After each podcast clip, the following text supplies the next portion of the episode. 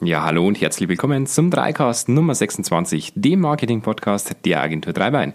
Mein Name ist Florian und heute geht es um ein Thema voll ins Schwarze. Dieses Thema kennt ihr alle und zwar gehört es zu den aufwendigsten Prozessen in den Unternehmen und zwar dem Prozess der Neukundengewinnung. Keine Frage, es ist einer der aufwendigsten und gleichzeitig natürlich einer der teuersten Prozesse. Und deshalb ist es umso wichtiger, dass ihr eure Werbebotschaften ohne Streuverluste an die richtigen Menschen bekommt, an die Menschen, die ihr auch erreichen wollt. Und es gibt natürlich die Taktik hier, möglichst viele Werbemittel zu veröffentlichen und damit eine größtmögliche Masse an Kunden zu erreichen. Es mag sicher eine Werbemöglichkeit sein, aber von Effizienz und Wirtschaftlichkeit ist die natürlich weit entfernt. Und deswegen geht es heute darum, wie schaffen wir es, die richtige Botschaft an die richtige Zielgruppe zu bekommen und das im idealsten Fall noch zur richtigen Zeit. Ja, am Anfang gilt es sich erstmal zu überlegen, wer ist denn eigentlich meine Zielgruppe? Ja, die Zielgruppe, zu Englisch Target. Target bedeutet frei übersetzt einfach Ziel oder Zielscheibe. Ähm, dieses Targeting kann man also als Zielgruppenansprache übersetzen. Und zu Beginn einer Marketingbotschaft sollte man sich deshalb fragen, wer ist denn genau meine Zielgruppe? Und je genauer ihr dies festlegen könnt, umso besser. Ein Beispiel für eine Zielgruppendefinition wäre zum Beispiel 30 bis 60 Jahre alt, männlich oder weiblich, verheiratet, berufstätig, Abitur, gut verdienend und preissensibel. Und eine gute Zielgruppendefinition sollte immer folgende Punkte umfassen. Die demografischen Merkmale, also zum Beispiel Alter, Geschlecht und so weiter. Die psychografischen Merkmale, wie tickt der Kunde. Die sozioökonomischen Merkmale. Die ökonomischen Merkmale, das Kaufverhalten, aber auch die psychografischen Merkmale. Und das ist schon mal ein sehr guter Anfang für ein gutes Targeting. Und diese Daten haben wir als Mensch aber einfach nicht im Gespür. Also im Prinzip sind diese Daten sehr, sehr korrekt. Das heißt, ihr könntet sagen, wir haben das und das Alter, wir haben männlich-weiblich, wir haben berufstätig und so weiter. Aber wir als Mensch können uns aufgrund dieser Zielgruppendefinition meistens nicht in die Zielgruppe hineinversetzen. Das sieht dann in der Praxis meistens so aus, dass sich Unternehmen so eine Zielgruppe im Prinzip notieren und sie machen eine Werbemaßnahme, die meistens ziemlich weit an dieser Zielgruppe vorbeigeht. Aber warum, wieso, weshalb? Die machen das natürlich nicht mit Absicht, sondern im Prinzip unabsichtlich schlittern die an ihrer Zielgruppe vorbei, weil sie sich nicht in diesen Kopf dieser Zielgruppe hineinversetzen können. Und deswegen empfehlen wir immer, eine sogenannte Personas zu bilden. Eine Personas ist quasi die Repräsentation meiner Zielgruppe. Und es könnte jetzt in unserem Beispielfall von vorher so aussehen. Wir haben den Max, der heißt mit Nachnamen ist Mustermann, der ist 32 Jahre alt, der wohnt hier in Kam, der ist verheiratet mit seiner Frau Eva, die ist 31, er hat zwei Kinder, die Ben, äh, die Ben, genau, den Ben und die Lisa mit fünf und zwei Jahren. Ähm, er arbeitet als Projektleiter in einer metallverarbeitenden Firma, spielt gern Tennis, hat Abitur, aber kein Studium und verdient sehr gut. Seine Frau ist aber aktuell nicht berufstätig, kümmert sich noch um die Lisa, die aktuell daheim ist und ist sehr preissensibel und macht keine unnötigen Ausgaben. So, was haben wir jetzt geschaffen? Wir haben jetzt eine imaginäre Person und bei der fällt es euch wahrscheinlich jetzt sehr, sehr, sehr, sehr viel leichter, euch in diesen Kopf des Max reinzuversetzen. Und wirklich ganz, ganz große Empfehlung, macht euch diese Persona, druckt euch die aus, hängt euch die ins Büro und fragt euch bei jeder Marketingmaßnahme, die ihr denn so plant, würde das dem Max gefallen? Und der Vorteil an dieser Personas ist, auch wenn es Kleinigkeiten sind, so dieses, er spielt Tennis, er hat Kinder, die, die, die so und so alt sind, ihr könnt euch viel, viel besser hineinversetzen. Ihr kommt dann auf Ideen, dass ihr zum Beispiel sagt, naja, wäre dann vielleicht ein guter Ort, vielleicht tatsächlich das Großflächenplakat vor dem Kindergarten. Das sind Ideen, auf die kommt ihr nicht, wenn ihr vorher die Zielgruppe zu allgemein haltet. Also ganz, ganz wichtig, diese Persona. So, und dann ist natürlich die Frage, wie funktioniert denn so ein Targeting? Da gibt es mehrere Möglichkeiten. Möglichkeit eins, das geografische Targeting. Beim, beim geografischen Targeting überlegt man sich, an welchen Orten die Zielgruppe unterwegs ist und platziert genau dort seine Bewerbung. Also möchten wir zum Beispiel unsere Persona Max erreichen, müssen wir uns überlegen, an welchen Orten ist dieser in regelmäßigen Abständen. Und das kann zwar auch natürlich sein genereller Wohnort sein, weil zum Beispiel ähm, sein Unternehmen, er pendelt da dazwischen und so weiter. Aber das Targeting lässt sich natürlich auch an Orten machen, an denen immer wieder ist. Zum Beispiel im Baumarkt, wie gesagt, den Kindergarten oder ähnliches. Und schaut da einfach, welche Orte gibt's, wo diese Zielgruppe, wo diese Personas häufig unterwegs ist. Und besonders schön lässt sich das Ganze natürlich auch im Online-Marketing anwenden, denn man kann das Ganze auch mit anderen Faktoren kombinieren. Aber die meisten Werbedienste, also sei es ein Google, sei es ein Facebook und Co., wissen den Aufenthaltsort der Nutzer. Ähm, achtet doch einfach mal darauf, wenn ihr die Facebook-App verwendet oder auch Instagram. Im iPhone kann man es besonders schön sehen. Da kommt links oben, wenn die Ortungsdienste aktiv sind, immer so ein kleiner, äh, so ein kleiner Pfeil. Sieht aus wie so ein Ortungspfeil von dem Kompass. Und wenn dieser Pfeil kommt, das ist Ortungs- oder sind die Ortungsdienste eures Handys aktiv. Und das ist ganz interessant, wenn ihr mal Facebook oder Instagram öffnet, wie häufig die eigentlich aktiv sind. Was wird hier gemacht? Im Hintergrund wird geschaut, wo befindet ihr euch. Und es ist wirklich keine große Kunst, in Facebook Werbeanzeigen zu schalten, die auf den Aufenthaltsort gehen oder auf einen Aufenthaltsort, wo ihr temporär seid, also zum Beispiel einen Urlaubsort oder ähnliches. Und da ist das geografische Targeting wirklich sehr, sehr, sehr gut. Ähm, lässt sich dann entsprechend auch anwenden, natürlich für Google-Suchen und Co. Ähm, da lohnt es sich auch mal kreativ zu werden. Das heißt, sich zu überlegen, ich habe zum Beispiel eine Messe und es gibt dann entsprechend die Targeting-Option, dass man sagt, nicht hier wohnen, aber gerade hier anwesend, Interesse an dem und dem. Und so kann ich meinen Messestand im Vorfeld einer Messe zum Beispiel sehr, sehr, sehr gut bewerben. Weiteres Targeting, demografisches Targeting. Zum demografischen Targeting gehört natürlich zum Beispiel das Alter, das Geschlecht, der Familienstand, aber auch der Wohnort. Und überlegt euch, in welche Kategorie eure Personas fällt und was die Zielgruppe entsprechend einzigartig macht. Wo bewegt sie sich besonders gern? Oder gibt es eventuell andere Unternehmen, mit denen man sich diese Zielgruppe teilt? Ein klassisches Beispiel für so eine, ähm, für so eine Zielgruppenansprache wäre zum Beispiel die Flyer oder Gutscheinbeilage, die viele Online-Shops ähm, machen mit Partnern. Das heißt, viele Online-Shops wissen, sie heißen zum Beispiel Herrenausstatter oder Damenbekleidung oder ähnliches. Sie wissen genau, welche Zielgruppe kauft denn bei uns ein. Und wenn ihr euch da die Zielgruppe teilt, wäre ein Targeting zum Beispiel ganz interessant über solche Online-Shops, über eine Partnerschaft. Und besonders leicht lässt sich das Targeting natürlich auch wieder im Bereich Online-Marketing umsetzen, denn auch diese Daten sind bei den meisten Werbetreibenden vorhanden. Das heißt, macht ihr eine Facebook-Werbung, macht ihr eine Google-Werbung, kann Google ungefähr sagen, ihr seid in dem und dem Alter. Das funktioniert sehr, sehr einfach. Ihr habt einen Google-Account, der im Hintergrund eingeloggt ist, oder ihr habt ein Android-Handy, da wo äh, Daten gespeichert sind. Ihr habt aber auch ein typisches Klickverhalten. Also zum Beispiel würde sich der ähm, 50-Jährige wahrscheinlich nicht äh, irgendwo für den neuesten Extremsport interessieren und umgekehrt.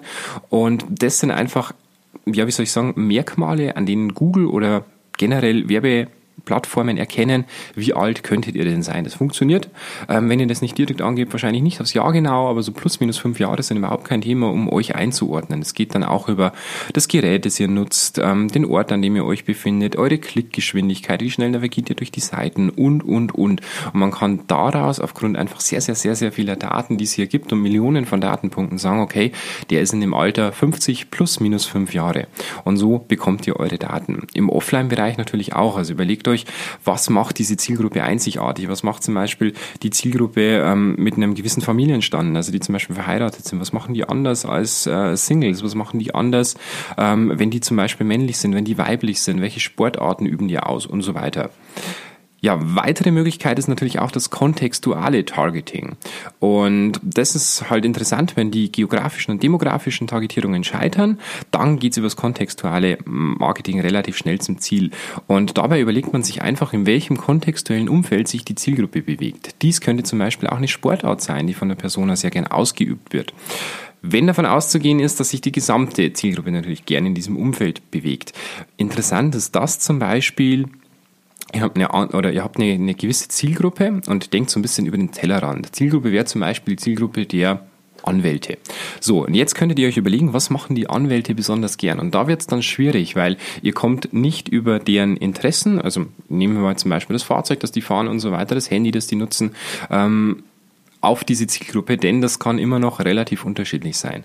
Aber es könnte zum Beispiel die Sportart sein. Also schaut mal rauszufinden, wie viel Anwälte denn zum Beispiel Golf spielen und dann bewegt euch in diesem kontextualen Targeting und schaut mal, ob ihr da konkrete Zahlen rausfindet. Es wird natürlich gewisse Streuverluste geben, aber dieses kontextuelle Targeting ist sehr, sehr interessant, um da einfach Zielgruppen anzugreifen, wo ich über demografische Merkmale und im Prinzip über äh, geografische Merkmale auch nicht so richtig draufkomme, weil die einfach zu unterschiedlich sind. Eine ganz beliebte Möglichkeit ist das sogenannte Retargeting. Beim Retargeting, beim Retargeting ist gemeint, dass man eigentlich schon verlorene Kunden zu Käufern macht. Und dies funktioniert vor allem im Bereich Online-Marketing sehr, sehr gut. Das Musterbeispiel, das kennt ihr alle. Ähm, ich schaue mir einen Artikel auf Amazon an, entscheide mich, die nicht zu kaufen und einige Tage später, beziehungsweise einige Stunden später, bekomme ich dann plötzlich Einblendungen zu diesem Artikel in Facebook, in Instagram und Co. und sehe diesen Artikel immer und immer wieder. Und was hier gemacht wird, ist einfach nichts anderes als Retargeting. Retargeting. Das heißt, ich setze in dem Moment, wo sich der Kunde diesen Artikel in meinem Online-Shop anschaut, einen kleinen Cookie, ähm, in diesem Fall den sogenannten Facebook-Pixel und mit diesem Cookie kann ich den Kunden wiedererkennen und sobald sich der dann auf dem äh, Social Media Kanal meiner Wahl befindet, also Facebook, Instagram und Co., ähm, kann ich den wieder ansprechen und kann sagen, schau mal, hier ist der Artikel. Und das Schöne an dieser Geschichte ist, wir sind ja alle rational denkende Menschen und denken, das funktioniert bei uns nicht. Wir wissen ja, dass das Werbung ist, aber was passiert meistens einige Wochen später? Ihr kauft euch diesen Artikel. Und wie funktioniert das Ganze? Ganz einfach, wir brauchen im Marketing ungefähr sieben Werbebotschaften, um zur Kaufentscheidung zu kommen und sechs davon sind unterbewusst. Das heißt, auch wenn ihr diesen Artikel immer wieder in eurem Kopf gedanklich wegblendet und ganz genau wisst, das ist Werbung, ihr schaut ihn euch trotzdem an und das ist wieder so ein unterbewusster Werbeeindruck und irgendwann kommt die Kaufentscheidung und ihr sagt, Mensch, ich kaufe mir das Ding. Ihr wisst aber im Prinzip nicht, dass euer Unterbewusstsein sich schon dafür entschieden hat, weil ihr immer wieder darauf aufmerksam gemacht worden seid über das sogenannte Retargeting. Wahnsinnig effektive Maßnahme, sehr, sehr leicht in der Umsetzung und sollte wirklich unbedingt gemacht werden, gerade im Einzelhandel bzw. im E-Commerce-Bereich und da einfach schauen. Im Bereich Offline ist das Ganze natürlich schwieriger umzusetzen, denn wenn ein Kunde hier eine Kaufentscheidung nicht trifft und das Geschäft verlässt, ist es natürlich sehr, sehr schwierig, äh, den wieder zu erkennen. Retargeting kann da zum Beispiel funktionieren über Bonuskarten oder ähnliches, wo ich den Kunden einfach nochmal ins Geschäft hole, obwohl er den Kauf bereits abgeschlossen hat. Genau. Ähm, Im Bereich Online-Marketing gibt es natürlich auch zahlreiche andere Targetierungsmöglichkeiten. Und wichtig ist da, aufgrund des technischen Fortschritts tut sich da einiges. Also ein schönes Beispiel ist zum äh, Beispiel das semantische Marketing, bei dem man ganze Webseiten nach Inhalt analysiert und dort sich über das Display-Netzwerk einkaufen kann. Das heißt, ich habe zum Beispiel ähm, einen Online-Blog, der schreibt über zum Beispiel Autos und ich sage, ich möchte mich einkaufen bei allen äh, Online-Blogs, die zum Beispiel über das neue Fahrzeug des Herstellers XY schreiben und über das sogenannte semantische Targeting kann ich sagen, bitte Google bzw. bitte liebes Display-Netzwerk, setz mich auf diese Punkte rein. Aber es wird sogar noch viel interessanter in der Zukunft, beziehungsweise mittlerweile sogar schon in der Gegenwart. Durch AI, also Artificial Intelligence, künstliche Intelligenz, ist mittlerweile sogar das Predictive Behavioral Targeting möglich. Das heißt, ähm, man schaut nicht mehr, was macht der Kunde gerade und setzt daraufhin sein Targeting, sondern man kann über hunderte und Millionen von Datenpunkten sagen, was möchte der Kunde vielleicht als nächstes. Und das ist erschreckend präzise, muss man wirklich sagen. Das funktioniert zum Beispiel so, ich habe, mein klassischer Ansatz ist ja, ich habe eine, ähm, eine Familie, die sucht nach einer neuen Waschmaschine. So, jetzt googelt die und informiert sich und so weiter und ich setze darauf meine Werbung. Aber eigentlich wäre es natürlich viel, viel intelligenter, die Familie weiß noch gar nicht, dass sie eine neue Waschmaschine braucht, aber aufgrund des Behavioral Targeting kann ich sagen, okay, die hat die letzte Waschmaschine von vor zehn Jahren gekauft. Jetzt haben die in letzter Zeit immer mal wieder gegoogelt nach einem Fehler in der Waschmaschine und ähnliches. Und äh, auch der Vater schaut so ein bisschen, jetzt kommt Internet of Things, äh, ich weiß, dass der Stromverbrauch vielleicht irgendwo höher ist und so weiter. Und all diese Millionen von Datenpunkten können irgendwo zusammengeführt werden. Und dann bekomme ich ein äh, Predictive Targeting raus, das heißt, ich weiß, dass diese Familie in nächster Zeit sich eine Waschmaschine Waschmaschine kaufen wird. Die wissen das selber bewusst wahrscheinlich noch gar nicht. Und ähm, ich kann auf diese Zielgruppe Werbung schalten. Das sind äh, die Smart Ads in Google, eine ganz, ganz tolle Geschichte. Ähm, ja, wird, wird die Zukunft, ist zwar als Privatkunde, muss ich gestehen, ein bisschen erschreckend und gespenstisch. Als Unternehmer bietet es natürlich äh, tausende Möglichkeiten. Ja, zusammenfassend. Targeting gibt es ganz, ganz viele Möglichkeiten. Aber schlussendlich ist das wichtigste Gebot, die konkrete Zielgruppendefinition zu finden und die Erschaffung von Personas, die dieser Zielgruppe quasi perfekt angehören. Und denkt bitte auch daran, dass euer Unternehmen immer zwei Zielgruppen hat. Und zwar zum einen die Kunden und zum anderen die Bewerber. Und entwickelt bitte für beide Zielgruppen Strategien und vergesst niemals die Mitarbeiter von morgen, denn die bedienen auch eure Kunden von morgen. Und wenn ihr nach Ideen oder ähm, nach passgenauen Zielgruppenansprachen sucht und da nicht findig würdigt, find, findig werdet, so rum, Florian, ähm, meldet euch einfach bei uns. Meldet euch gerne per E-Mail an die dreicast.agentur-dreibein.de oder über unsere Facebook-Seite. Wir helfen euch da gerne weiter. Ansonsten freut es uns, dass äh, ihr auch diese Woche wieder dabei wart beim Dreicast. Wenn es euch gefallen hat, gebt uns eine 5-Sterne-Bewertung auf iTunes. Hilft uns immer ein bisschen besser in die Sichtbarkeit zu kommen. Und ansonsten freut es uns, wenn ihr beim nächsten Mal wieder dabei seid. Bis dahin, macht's gut. Ciao.